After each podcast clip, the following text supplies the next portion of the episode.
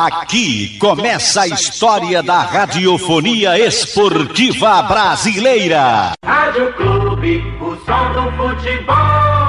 Boa tarde para você, um grande abraço ao amigo ligado aqui no Canhão do Nordeste, a Super Rádio Clube de Pernambuco. O Náutico faz hoje o seu penúltimo dia de trabalhos na capital pernambucana. Amanhã, logo após o treino realizado no período da manhã, segue viagem para São Paulo para encarar a equipe do Ituano na próxima quinta-feira. Vitor Ferraz Tássio e Ailton são as opções aí para o técnico Roberto Fernandes para as vagas deixadas aí pelo Hereda e também pelo Brian. O Júnior Tavares só volta daqui a duas semanas. No jogo da volta, o Náutico fará dois jogos fora de casa. Na quinta, tem a equipe do Ituano, depois o Brusque e na volta vem encarar o Vasco. Aí o Júnior Tavares já deve estar à disposição do técnico Roberto Fernandes. O atacante Chiesa fazendo fortalecimento muscular, se preparando para voltar à equipe do Náutico. De repente, um reforço aí importante para o técnico Roberto Fernandes, que precisa fazer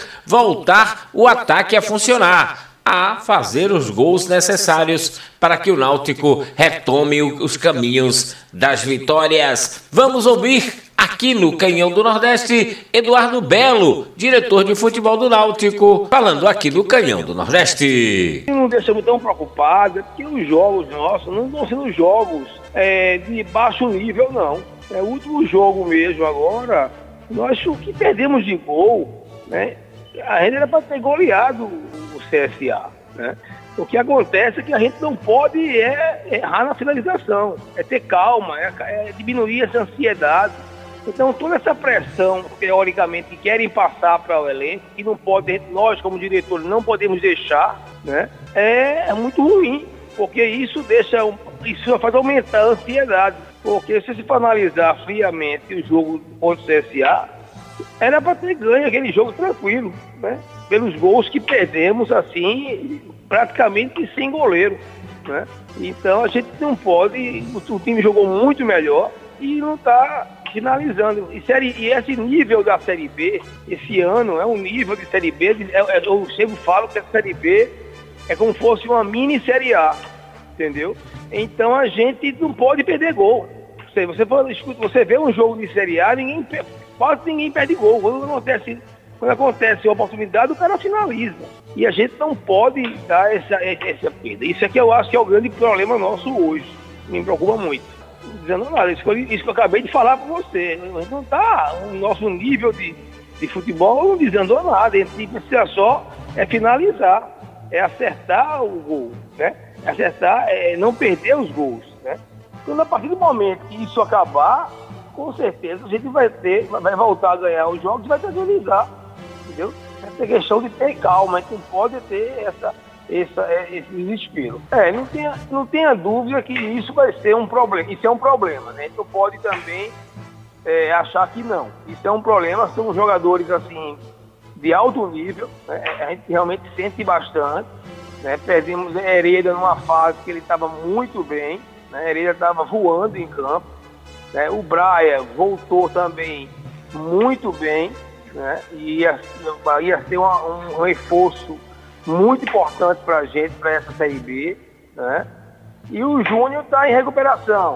Tá? Acredito que no próximo jogo em casa, o próximo jogo em casa, que vai ser daqui a duas semanas, três semanas, eu acredito que Júnior já esteja de volta. Né? Mas, assim, temos ainda aí, alguns temos o Vitor Ferraz muito bem, que é um lateral. Temos o Ayrton, o Ailton voltando também. Tem o Tássio. A gente não tem nada de desespero. Tem que ter um pouco de calma e ir ajustando ao time. Então, o Vitor Ferraz é um excelente jogador. Ele mostrou quando entrou. O que está faltando, eu diria, mais de Vitor, que ele está retomando, é ritmo de jogo. Mas ele aos poucos está voltando, né? está entrando no segundo tempo, está é, treinando bastante. E agora tem dois jogos agora que ele vai ter que voltar, ele vai, ele vai voltar naturalmente. Então, ganhando esse ritmo de jogo, acho que Vitor tem o mesmo nível do que Hereda, não tem a menor dúvida disso. Este é Eduardo Belo falando aqui na Clube de Pernambuco. O Timbu segue a sua preparação. Quinta-feira tem o Ituano. No início de junho, encara o Brusque. Esses dois jogos fora de casa, retornando aos aflitos para encarar o Vasco da Gama diante de sua torcida. Sem clube, não há futebol. E o Náutico hoje faz o seu penúltimo dia de treinamentos. Antes da viagem para São Paulo na quinta-feira, enfrenta a equipe do Ituano. O Timbu faz amanhã pela manhã o seu último trabalho na capital pernambucana e segue para São Paulo. O técnico Roberto Fernandes trabalhando muito forte para tentar retomar o caminho das vitórias. A intensidade do time do Náutico é grande. Falta um pouco mais de concentração para poder fazer os gols necessários para conquistar uma vitória dentro do Campeonato Brasileiro da Série B. O Timbu ocupa a 14ª colocação e, óbvio, precisa de uma vitória, mesmo com os dois compromissos fora de casa. Tem o Ituano, em seguida a equipe do Brusque, voltando para os aflitos para encarar a equipe do Vasco da Gama. Vamos ouvir aqui na Clube de Pernambuco o lateral direito Brian, agradecendo as mensagens por ele recebidas. Queria muito agradecer a vocês que me mandaram a mensagem é, de apoio.